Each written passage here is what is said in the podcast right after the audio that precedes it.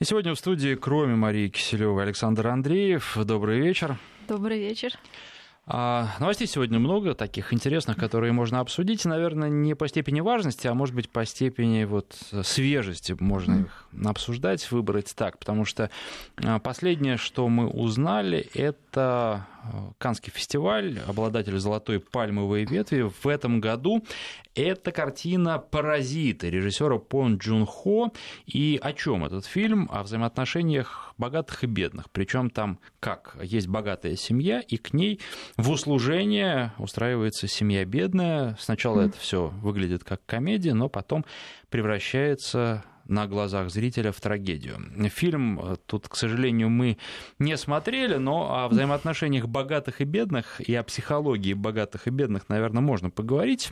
Просто отталкиваясь от этого информационного повода, очень часто в интернете э, приходится встречать такие сообщения, что вот измените свой подход к жизни, живите как богатые, и вы сразу заработаете много денег. Вообще, правда это, что у богатых и бедных э, разный подход в жизни, или все-таки и те, и другие плачут, как нам тоже известно из сериалов, и жизнь у них и у тех, и других не сладкая? Ну, то, что плачут, это точно. вот и то, что у каждого есть э, свои проблемы, это тоже, естественно, понятно.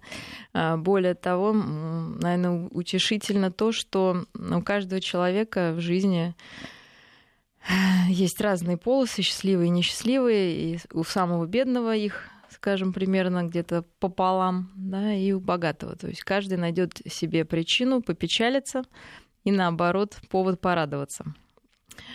А, более того, мы знаем, что статистика что говорит, что действительно очень люди, живущие за гранью бедности или действительно на грани бедности, ощущают себя несчастливыми, и люди очень богатые тоже ощущают себя несчастливыми.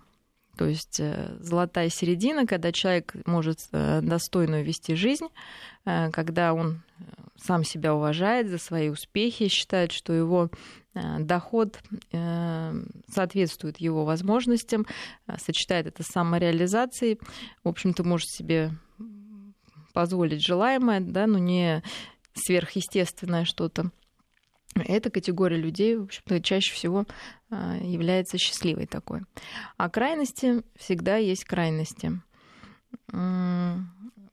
Бедному человеку, то есть, во-первых, это разные эшелоны да, людей, то есть они как э, самолеты не пересекаются ни в своем менталитете, ни в своих запросах. И, конечно, понять а, друг друга сложно этим людям из этих разных классов, так назовем, а, потому что одни живут на выживание, и это совершенно специфические цели в жизни, специфическое жизневидение. То есть бедный человек, он живет, к сожалению, на выживание.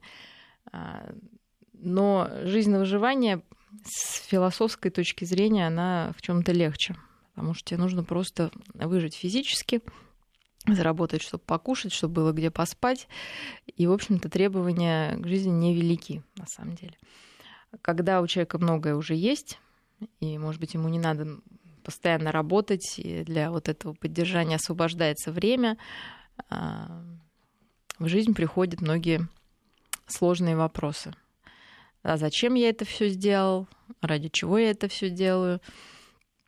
И, в общем-то, тоже мучения а, внутренние а, у человека продолжаются. Поэтому хорошая пословица «сытый голодного не вразумеет», конечно, она права, потому что уровень и смысл а, страдания абсолютно, конечно, у этих людей разный. Чтобы стать богатым, действительно, я не верю в тренинги. Мы знаем, что вообще меня многие спрашивают, насколько это эффективно наверное, какому-то маленькому проценту действительно лишний какой-то мотиватор может да, сдвинуть с мертвой точки. Но в большинстве случаев это очень такая поверхностная история, и для того, чтобы построить карьеру или, не знаю, просто разбогатеть, нужно очень разных много факторов. Ну, с тренингами вообще возникает всегда вопрос, почему люди, которые знают, как разбогатеть, не используют эти знания сами, а учат других, при этом ну, зарабатывая гораздо меньше. Ну, но они тоже зарабатывают побольше тех, кто, кого кто они учат, конечно, ну, конечно. Тот, кого они учат, Я сама кого просто они... участвовала, училась когда на коуче, ты просто поражаешься, как они из воздуха делают вот это все. А, и где-то завидно, конечно, очень становится, Но что тем, ты Тем умеешь. не менее, они же учатся становиться не коучами, а зарабатывать миллионы.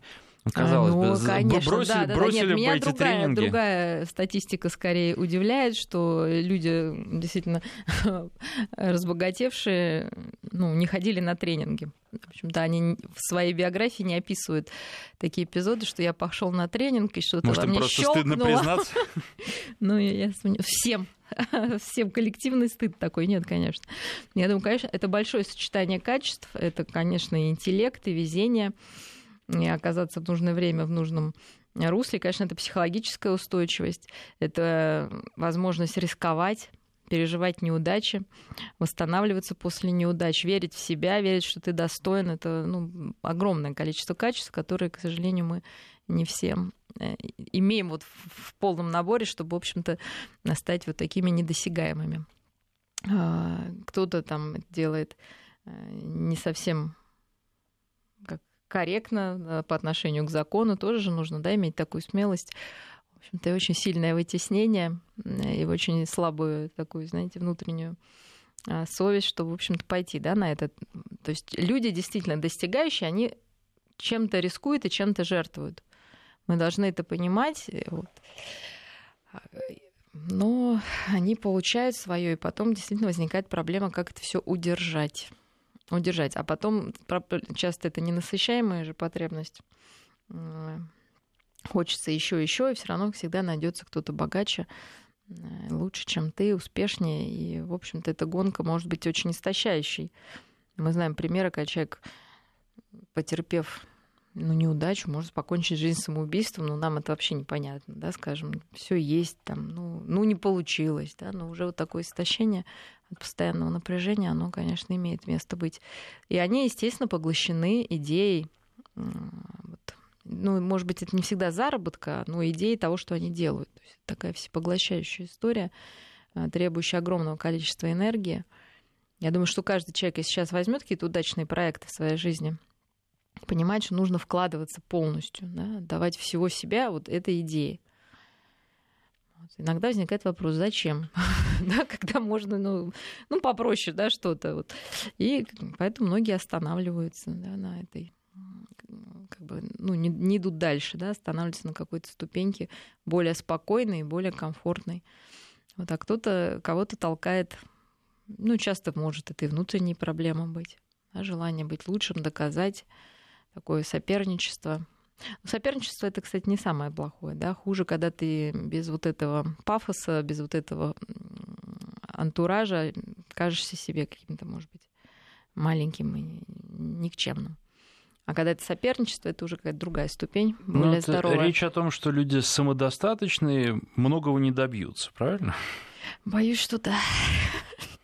То есть ну, как, лучше но... в себе растить комплексы, и тогда Конечно, будет надежда да, чего-то ну, добиться тогда в жизни. ты рискуешь, потому что для тебя это вопрос жизни и смерти, да, такой внутренний. Вот смотрите, для э, бедного очень человека вопрос жизни и смерти физическая, да, какая-то история.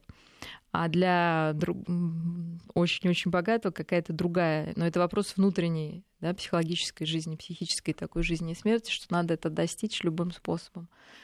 Ну, вот, поэтому нет, безусловно, есть талантливые люди, самореализующие, но они обычно очень отличаются, да, и они обычно не самые-самые богатые все таки но живут хорошо. Да, ну живут хорошо. Да, мы очень завидуем всем. В общем, нам не дано это, мы как-то вот, наверное...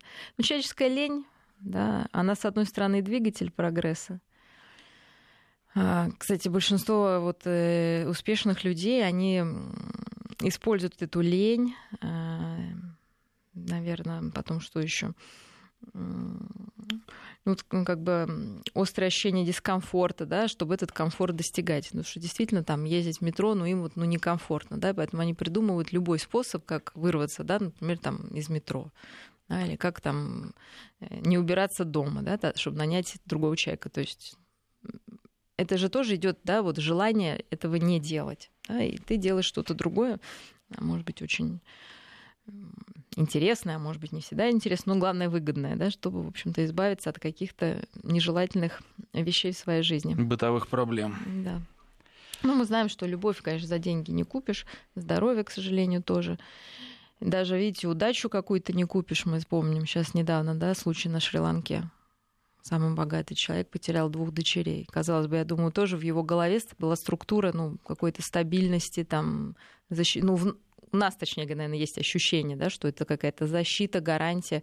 Но мы видим, что это, к сожалению, остается, все равно человек остается таким же уязвимым человеком, сколько бы у него не было, наверное, в кармане. А может быть, еще более уязвимым, потому что нужна охрана, да, так далее, это прочее, прятаться от всяких папарацци. И, в общем-то, непонятно, нужна ли такая жизнь, да? История Золушки. Сказка. Потому что не уживутся люди с разным сознанием. Сознанием вот, богатого человека кстати, и сознанием даже нет, бедного. Понимаете, здесь вот сознание это разные детские, да? Э, почему, ну, то есть обманывают нас сказочники? Нет, я не думаю, что это обман в прямом смысле. Мы должны просто понять, в чем в чем должна быть разница да, в людях. Э, сказать, что полностью достаток является ну, таким разобщающим фактором, не всегда. Скорее, все-таки это ценности э, такие глубокие ценности, потому что мы понимаем, что Золушка со своим принцем все-таки сошлись именно на ценностях, на а, понимание добра и зла, которые у них соответствовали. То есть не каждая Золушка, там их же много было, да, из в этой деревне, в этом доме, да, ну как бы выбор, человек выбрал по ценностям. А, вот, э, да, собственно, этот принц был несколько такой бунтарский, да, назовем. Золушка была все-таки продвинутая Золушка, да, она не, постес... ну, не побоялась поехать на этот бал, там, пойти против, да, то есть есть у нее качества-то, которые многие себе не очень позволяют. Но при этом скромность, кроткость, которая, конечно, украшает любую девушку. Сейчас проблема ну, я по работе встречаю очень много, знаете, ну, очень хороших, скромных э, девушек, да, работящих. Я думаю, они могли бы подтянуться под уровень, да, какой-то. Потому что у них есть желание, у них есть интеллект, у них есть манеры, да, какие-то, которые прививаются независимо от денег. Но если твои ценности, начнем говорить, а их вообще нет, то, да, вряд ли получится сблизиться с человеком надолго, да, надолго. То есть это такая история скорее не денежная, а какая-то воспитательная, мне кажется. Но, тем не менее, вот здесь а, кому-то придется к другому подтягиваться, или все равно это взаимный процесс, и а, в том числе, ну, человеку, там, я не знаю, богатому придется от чего-то отказываться и жить проще для того, чтобы понять э, свою золушку. Ну, каждый, наверное, может привнести в жизнь какую-то свежую струю да, там Золушка некую непосредственность, а наоборот, принц некие правила, да, некий этикет. Вот. Вопрос, как вот, да, насколько это друг, ну, нужно этим людям. Потому что не всегда да, кто-то хочет а, следовать традициям и правилам а, семьи, а, уже с устоявшимися правилами. Общем-то, каждый приходит в семью, неважно, да, со своими правилами. Конечно, есть э, аспект, что потом интеллектуальный уровень, к счастью, все-таки он тоже от богатства не зависит. Да, это такая врожденная характеристика, которая, которую можно только развивать. Но если там у людей совсем уж разный интеллектуальный уровень, то, конечно, вряд ли получится история. Причем что говорит статистика, что умный муж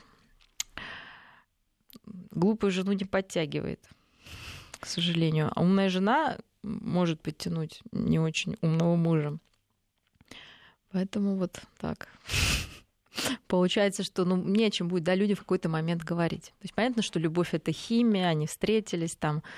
А, ясно, что Золушки более раскрепощенные обычно, да, нежели не знаю, кто там, аристократки, назовем их так. вот. Э, конечно, здорово, да. Ну а дальше начинается жизнь, и ты понимаешь, что у человека действительно может быть совершенно другое представление о прекрасном. И, кстати, даже уровень притязаний другой. Да, вот, наверное, что может тоже отличаться, это уровень притязаний. То есть, если Золушка выживальщик, вот то, что я говорила, из нижней категории, когда ее жизнь была на выживание физическое, то ей будет достаточно просто, да, вот что а, сухо, тепло, никто ее не бьет, да, есть что покушать. Но она не будет стимулировать своего принца на какие-то дела реальные, да. И он может спуститься на вот тоже этот уровень такой более существовательный, да, нежели а, ну, покоряющий, что ли, я не знаю. Все-таки важно, чтобы люди друг друга мотивировали, чтобы принц мотивировал Золушку на саморазвитие в той области, в которой она там считает, ей это будет полезно, и наоборот, да, как бы дополнять, быть там тылом. Золушка теплый человек, да, например, она может быть хорошей матерью, в отличие там, да, от аристократки. От, от аристократки, которая скорее, да, будет более, ну, повторять свою семейную какую-то систему. Вот, поэтому все варианты возможны. Опять же, наверное, критерий, что происходит э, с принцем после того, как к нему пришла Золушка. Если его доходы растут, дети рождаются, понимаете, в семье мир, так и слава богу. А если все наоборот, да, человек начинает опускаться, это же может быть и Золушка мужчина тоже, да, скажем так, сейчас у вас любые комбинации возможны, то, наверное, это такая тупиковая история. Тут у нас э, события на чемпионате мира по хоккею развиваются, вернее, ну, наши победили все-таки, третье место заняли. Поздравим их э, с этим. Поздравляем, К сожалению, да. в финал не вышли, но тем не менее бронза наша. А сегодня обыграли чехов, хотя матч был крайне сложным. Давайте теперь к другой теме. Mm-hmm. Тоже тяжелая тема, более тяжелая, чем взаимоотношения бедных, богатых и вот людей с таким разным внутренним миром. А, а Международный день пропавших детей был на этой неделе. В России каждый день в среднем пропадает 15 детей. Вообще страшно абсолютно. Страшно, да, а, я тоже прочитала, прям число, мурашки. Потому что, наверное, так себе этого не представляешь. И многих не находят. Ну вот а, тут а, сразу много вопросов возникает. Вообще, почему дети пропадают, виноваты, наверное, все-таки в первую очередь, как всегда, взрослые. Ну, и чего они не делают, э, у кого или э, здесь застраховаться нельзя, как тоже часто бывает, к сожалению. Ну, я думаю, что сейчас в большинстве случаев родители гипербдительные и гиперопекающие, причем не только в городе, везде. А, и то есть мы этот фактор в голове держим, и при этом понимаем, что ты не можешь постоянно ну, держать в поле зрения своего ребенка.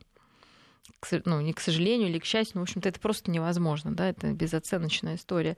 И если мы видим пропадающих детей, обычно они же пропадают, ну, абсолютно около школы или по пути в школу, да, никуда-то они не уходят а, в дебри, около дома и так далее.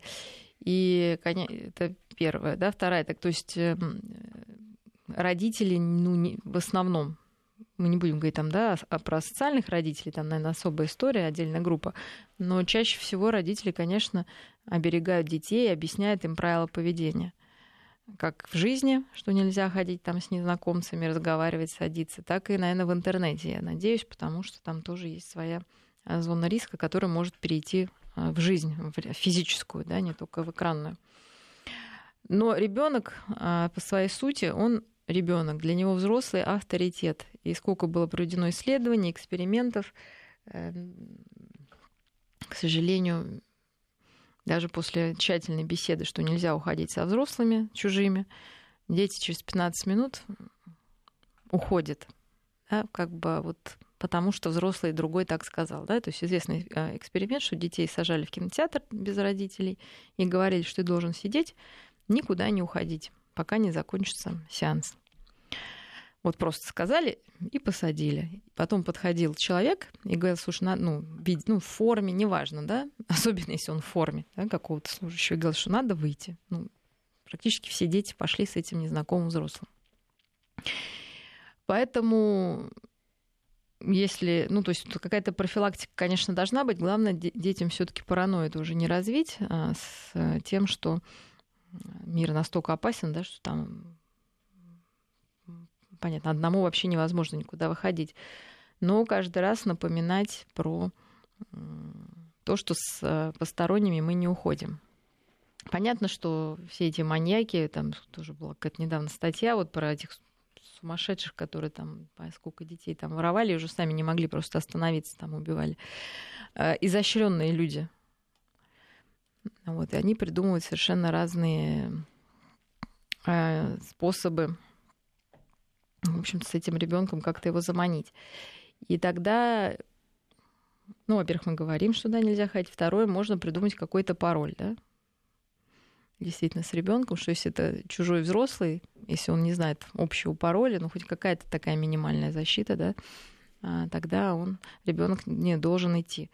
А потом часто мы бываем очень равнодушны к происходящему, просто проходящие мимо, когда взрослые ну, я думаю, все были свидетелем, когда происходят какие-то непонятные сцены с ребенком, ну, конечно, вмешиваться в это не хочется, да? То ли это твой ребенок, то ли это не твой ребенок, ну, в смысле вот этого человека, то ли чужой, э, и вообще что с ним там делать, э, тоже мы не всегда, э, ну, чутки, что ли. То есть я сама была таким участником, когда в банке, еще в Сбербанке, когда там огромные были очереди, сейчас, к счастью, такого уже нет, блуждал ребенок один трехлетний вообще просто сам по себе в принципе, все на него смотрели, ну, так, как сказать, равнодушно, скажем. И я обратила внимание, действительно, он там, ну, даже он не потерялся, да, куда-то там отошел, да, в принципе, родители где-то там видели, но он был в растерянности. Но по большому счету окружающие никак не реагировали, да, вот на эту историю. Вот даже я к нему подошла. Что за тетя куда повела там, да, и так далее. То есть на, в принципе, мы, конечно, тоже равнодушны. И последнее, что когда этот ребенок наш не появляется, мы долго ждем. Да, то есть известный фактор, что это нужно прям в ближайшее время бить тревогу, и ничего в этом стыдного и позорного нету. Потому что нам вот как-то стыдно, да, стыдно сделать замечание, если нам кажется, что что-то происходит с ребенком на улице, с чужим, стыдно обратиться за помощью. Мы надеемся, ну, конечно, как нормальные люди на лучшее, но это, наверное, не тот случай, когда нужно ждать. Тем более, что дети есть категория, которые сами уходят. Да? Не, ну, из хороших семей, из разных, мы, да, были информационные поводы о том, что там мальчик пошел в кругосветку, да, собрался восьмилетний, но устал и вернулся, а мог как бы уйти далеко, да, или с кем-то еще, не дай бог. Поэтому тоже профилактика такая дома а, у таких ребятишек озорных и любознательных тоже родители должны быть на чеку чтобы они куда-нибудь не забрели самостоятельно даже. Ну, давайте еще по поводу уходов самостоятельных угу. из дома поговорим после выпуска новостей. Угу. Я напомню, что в студии клинический психолог, доктор психологических наук Мария Киселева. Альтера Парс с Марией Киселевой. Итак, в студии клинический психолог, доктор психологических наук Мария Киселева и Александр Андреев. И вот дети, которые уходят сами из дома, наверное, уходят, потому что их, ну, если это не какие-то клинические случаи, а их просто не понимают. Ну, или дети думают, что их не понимают. Хотя здесь вот, наверное, если бы понимали, то предотвратили бы уход и каким-то образом смогли бы с этим бороться и купировать вот эти состояния. А причем, да, уходят дети часто из обеспеченных семей, внешне благополучных, вроде все в порядке, детям все дают то, что нужно, но, видимо, нет, иначе бы они оставались. А, более того, есть дети, которые часто воспринимаются окружающими как беспризорники, которые на улице там допоздна гуляют с самого раннего возраста, и вот с ними ничего не случается. Они как-то при этом там к жизни гораздо лучше приспособлены, чем те самые дети из хороших семей. Ну, конечно, так называемые беспризорники, это их дом, а, улица, их дом, они знают, как там спрятаться от полицейского, от злого дядьки, или как попросить у кого-нибудь конфетку или там 100 рублей. А, действительно, такие дети оказываются на улице, потому что на улице им лучше, чем дома. ну, а в прямом смысле этого слова. Да? Они уходят от конфликтов, уходят от неадекватных родителей, уходят от грязи, от э, голода и становятся такими уличными бродяжками. А, это уже такая хроническая история. А, с другой стороны, есть действительно дети, я не, не согласна, что прям все уходят. А, ну, действительно, есть какие-то конфликты в семье разовые, это подростковый возраст, когда ребенок э, нестабильно имеет э, настроение, такая эмоциональность у него, подвижность, подвижная очень, и одно слово может там перевернуть картину мира из там, розово-голубого да, в серо-бурмалиновой. И, собственно, и родители сразу становятся плохими. Но не каждый ребенок, конечно, уйдет. Это нужно обладать определенным качеством, как импульсивность. Ну вот. И если вы знаете, что за вашим ребенком импульсивность, нужно быть готовым, что ссора может привести к тому, что он хлопнет дверью и на самом деле уйдет, что это не угроза. Вот. Потому что многие родители, конечно, воспринимают это как пустую угрозу, но, к сожалению, это не так. И на зло родителям, да, отморозить, на зло маме отморозить уши, также он может на зло маме папе уйти куда-нибудь, спрятаться и, или попасть в какую-нибудь переделку. Да, потому что, как вы правильно заметили, такие дети, они обладают вот этой, они бесхитростны. Они не обладают вот этим фильтрующим устройством а, хорошего и плохого, то, что происходит на улице. Могут попасть в лапы какого-нибудь наркодилера да, или другого нечестного человека. А, не только мальчики, причем к этому склонны, но и девочки. Да, эти девочки, мы знаем, могут познакомиться с кем-нибудь мужчиной постарше, да, который будет как бы для них таким принимающим и очень заботливым а, в голове девочки вот, товарищем естественно, заменяющим вот недостающую любовь и понимание родителей. Поэтому, если ребенок импульсивный, все-таки мы стараемся конфликты не доводить до момента, когда вот это импульсивное действие будет совершено. Мы их гасим, успокаиваем. Э, в общем-то, а это осиное гнездо не шебуршим. Есть еще один тип ребятишек, как раз помладше, до предподростковый возраст, да, это вот любознательные дети, которые начитаются книг и, в общем-то, идут в какие-то... Ну, сейчас книг-то вряд ли они начитаются, ну, насмотрятся каких-нибудь роликов, там, да, кино, э, каких-нибудь эм, на слабо что-нибудь увидят, и могут собраться тоже в путешествие или в, какое-то приключение на дело. Поэтому, то, ну, это такие авантюристы, да, назовем, искатели приключений.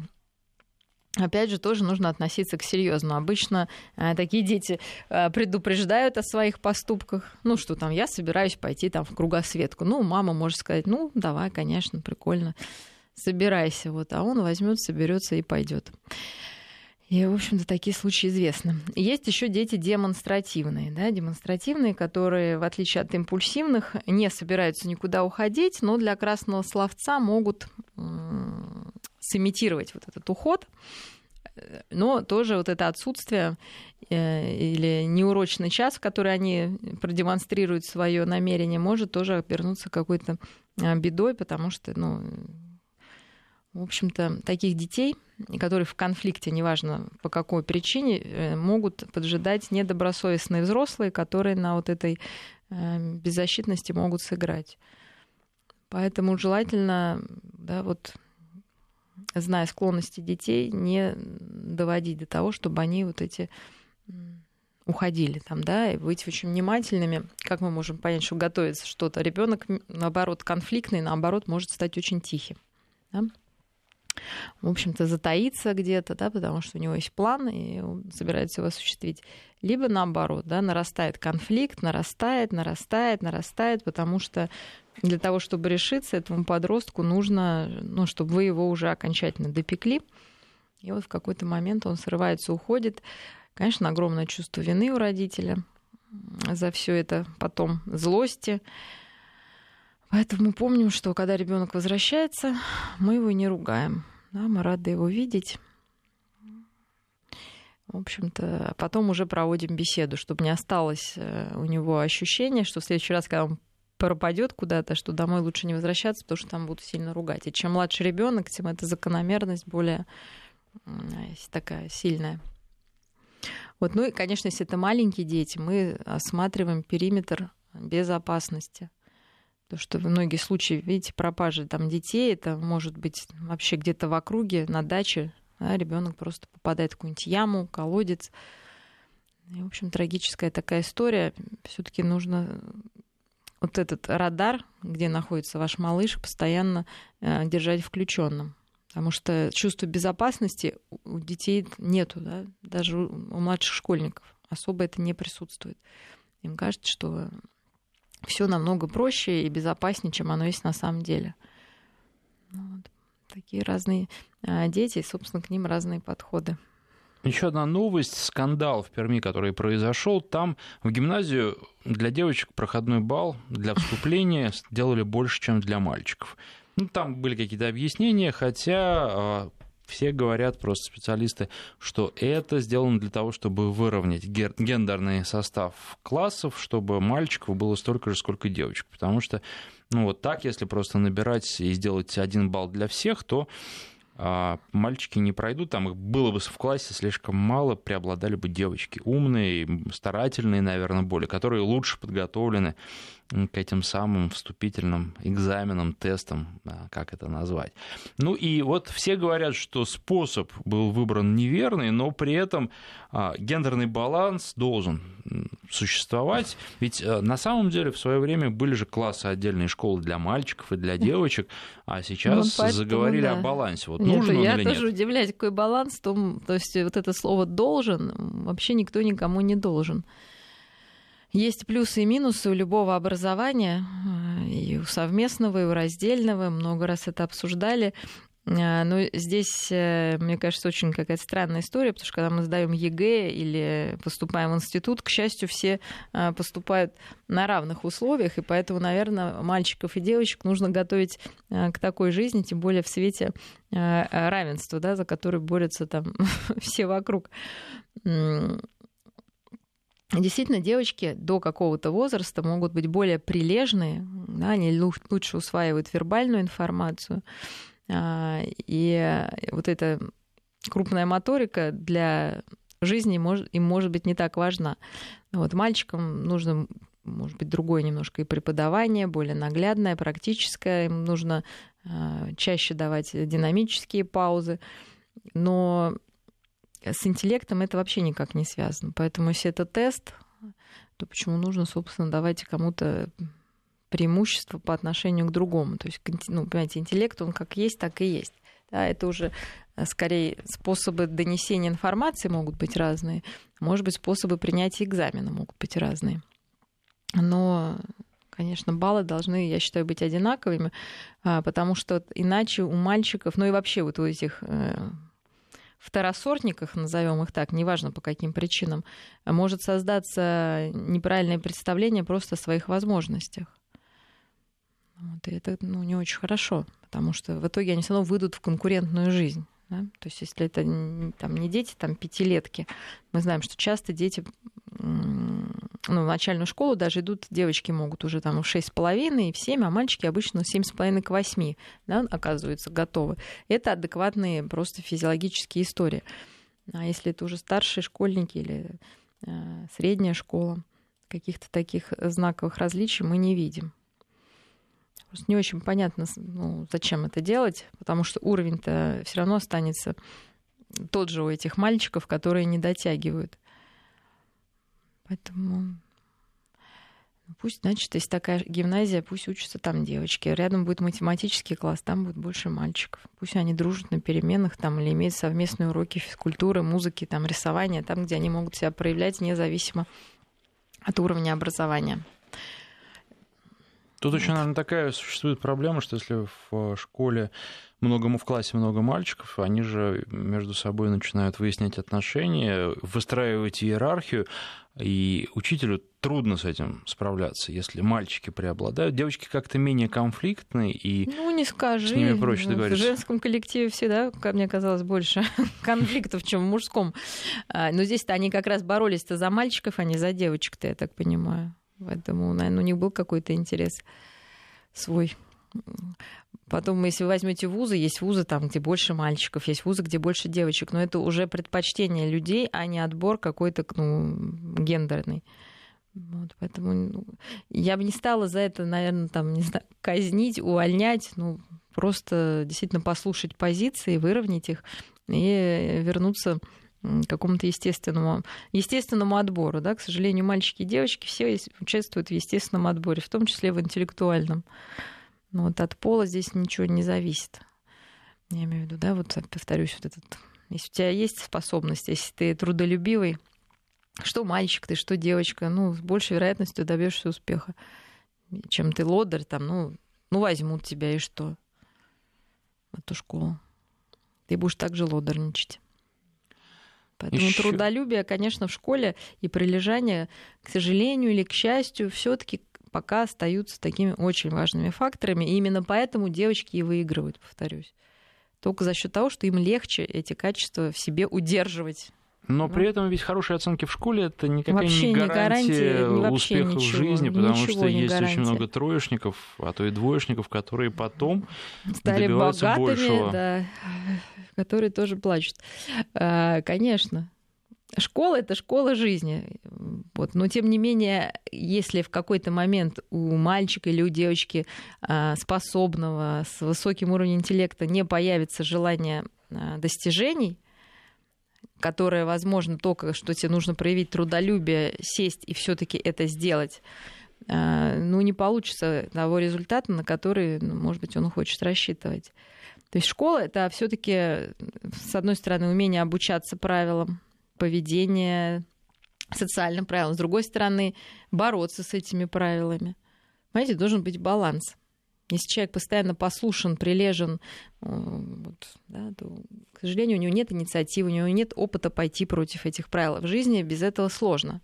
И наоборот, если человек постоянно э, конфронтирует учителя, правила, зачем, почему, с одной стороны, это вроде и неплохо, но если нет второй удерживающей части, да, что где-то он сидит и занимается, и не поднимает головы, и где-то он может быть сто процентов сконцентрированным, э, сто процентов нацеленным на достижение, на успех, ну, у него тоже не будет успеха. Да? Он так и будет бороться, но это будет пшик, да, потому что э, нужен баланс некий.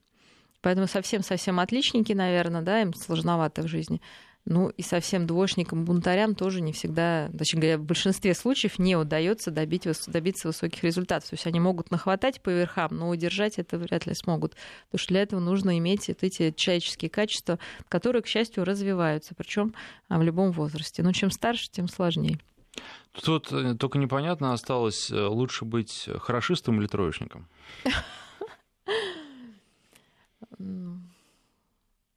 Я думаю, что хорошистом вообще может быть любой человек.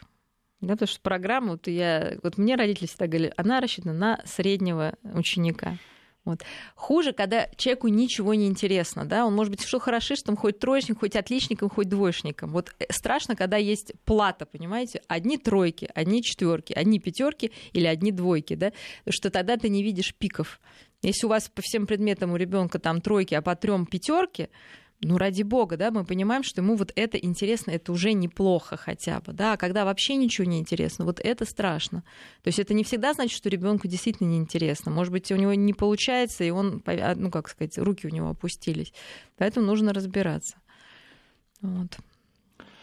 Следующая новость. Члены Домского комитета по культуре внесли проект закона, который предлагает снять возрастные ограничения с произведений литературы и искусства, а также советского кинематографа. Ну, а чем они это мотивируют? Тем, что издательства перестраховываются и просто штампуют все книги, в том числе классическую литературу, 18+, от греха подальше, чтобы вот... Ну, естественно, дети приходят за книжками, а книжки купить не могут, говорят, им маловато, еще тут 18+, а тебе там только 14 лет. Вообще, мне кажется, когда дети приходят за книжками... Это уже... Это Я уже все хорошо. отдала книжки, причем со скидкой. Да, ну как это, ну... Слушайте, с этой маркировкой вообще непонятно, кто это маркирует. Да? Сколько раз уже эксперты пытались разобраться, кто ставит эти маркировки.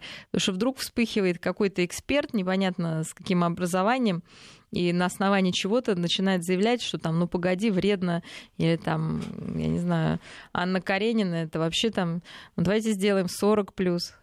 Зачем же так рано-то начинать да, читать про счастье семейной жизни? Вдруг кого-то это испугает. Есть некоторые фильмы, я смотрю, я бы реально сделала бы, ну, 30 плюс, да, потому что даже 18-летний подросток вот в этом, в кавычках, психоанализе, ну, не разберется, да, какой-то психотический, да, есть история.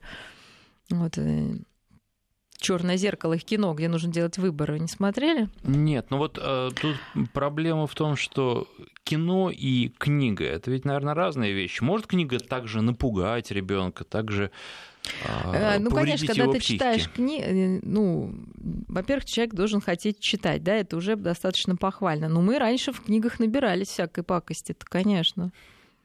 Мы-то вот откуда брали гадости, да, из книг.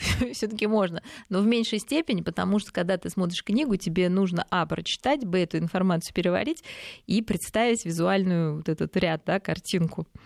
И вот когда ты чувственно со всеми органами чувствами представляешь, что происходит, наверное, какой-то эффект а, может быть. Ну, конечно, не такой сильный, как э, при видео, да, либо даже при аудио воздействии. Потому что тебе нужно задействовать больше сознательных э, факторов для того, чтобы это воздействие было произведено. Да, тебе нужно это представить э, ярко, да, вот эту картинку, которая описана в книге. Но то, что ведется дискуссия по поводу детских книжек, да, из серии там «Мальчик с пальчик», там «Серый волк», там что это какие-то книги, пугающие детей. Понимаете, если мы ничего не вкладываем, никакого дурацкого смысла в эти книги, то, собственно, ребенок тоже ничего вкладывать не будет. Вот это мы чаще приписываем, если брать книжки для детей, какие-то вещи, которые, конечно, ребенок он увидит то, на том уровне, на какого, в каком возрасте, собственно, он находится. Если идет э, красная шапочка с пирожками к бабушке, это хорошо. Волк съел, это плохо. Девочку спасли, это хорошо. Все.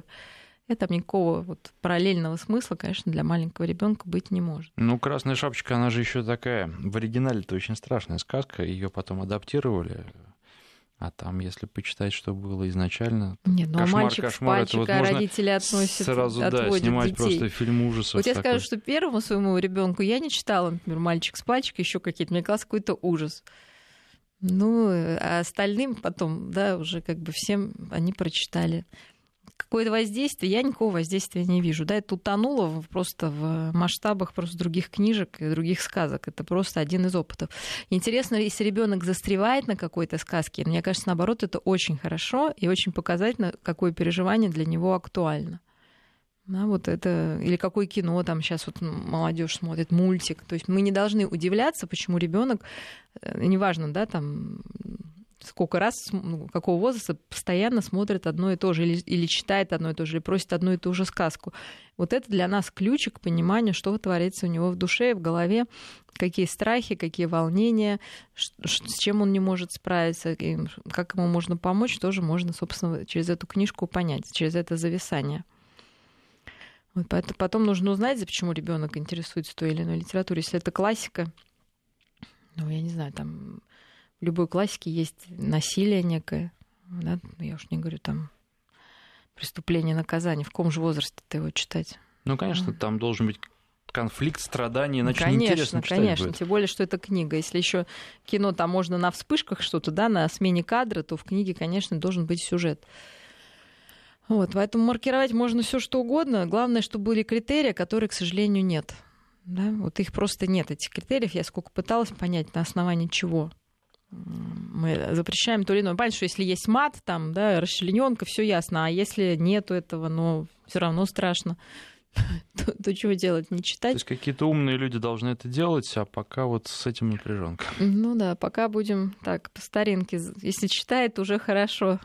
будем радоваться за ребенка, что ему интересно хоть что-то. У нас три минуты остается, mm. и тут еще такая новость, тут уже про взрослых, но тем не менее. Депутат Госдумы Сергей Вострецов предложил спустя год удалять аккаунты а, пользователей социальных сетей, которые умерли. И предусмотреть в законодательстве возможность передачи страниц в соцсетях по наследству. Это а, что вообще, что за таким а, предложением стоит? Страх, то есть человек а, встречается таким образом в соцсетях э, со смертью пугается. Вот почему, почему Ну, удалять? Чем они думаю, могут мешать? Да, я не Ну, думаю, что... Удали покойника из друзей, в конце концов, если что. Ну, если он мешает. Нет, я думаю, что действительно а, мы живем в очень интересное время. Вот мы начали с того, что когда мы бедные, да, совсем нам нечего кушать, прям совсем, да, мы думаем о очень банальных вещах. По мере развития остаются совершенно другие вопросы. Например, стоит ли читать ребенку эту книгу? Да? Вообще люди как голодали, но они не думали, господи, накормлен, пусть что хочет читает, правда ведь? То же самое здесь. А Мы живем в, веру, в эпоху, когда уже вот соцсети становятся действительно неким паспортом человека. И придет, ну, нам придется это регулировать тем или иным способом, самим родственникам. Вот как им, может, им хочется удалить, а у нас нет такого, ну, может быть, возможности, там, если это закодированная да, история какая-то, и пароля нет. То есть это скорее говорит о том, что появляется сфера жизни, нам и новые задачи, которые мы будем решать с фильтрами, как защищать детей, какие книжки читать, что делать с этими аккаунтами. То есть это все мелочи, но, в общем-то, которые должны быть прописаны. Их, кстати, становится все больше и больше таких мелочей, потому что мы запутались уже, да, вот как, как сороконожки, которые, да, решили подумать, как мы ходим, да, вот мы сейчас любой вопрос задаешь, и ты не понимаешь на него ответа. Да? Учительницы в купальниках, там, да, дети в этих самых садомазо костюмах. Но мы никогда с этим не сталкивались. Поэтому каждый раз у нас вот какой-то шок. Но, собственно, этот шок нам для того, чтобы мы критерии создавали новые, да, уже для новой эпохи, для новых людей, в том числе и для интернета. Ну и мне кажется, кстати, достаточно разумная история. Ну а что действительно делать с этими аккаунтами? Ну, особенно то, что действительно эти коммерческие какие-то они. То есть либо действительно родственники должны вот так вот, да, передавать им как все документы, в том числе и, наверное, вот эти пароли, явки вот этих страниц. Сейчас же не залезешь туда. Ну, если нет, если кому нет, то... страшно, действительно можно удалить. Ну, я имею в виду, что из друзей там отписать, ну, тоже такой акт, знаете, тяжелый. Ну, да? да, это, наверное, психологически достаточно Тяжело. трудно сделать, потому что это в некотором смысле акт предательства. Конечно, как будто ты хочешь забыть, да, и вроде тебе надо на него смотреть, а ты хочешь забыть, и непонятно, что с этим делать. И вызывает, безусловно, много чувств. Постоянно идет, да, вот эта э, травматизация, когда ты э, постоянно сталкиваешься Тут с этим. еще ведь социальные сети, это прям конец разговора, напоминают о дне рождения еще. Поэтому, наверное, это тоже наносит определенную травму. Конечно, причем автоматически. Наше Да. время подошло к концу. Клинический психолог, доктор психологических наук Мария Киселева. Спасибо. Спасибо. Альтера Парс.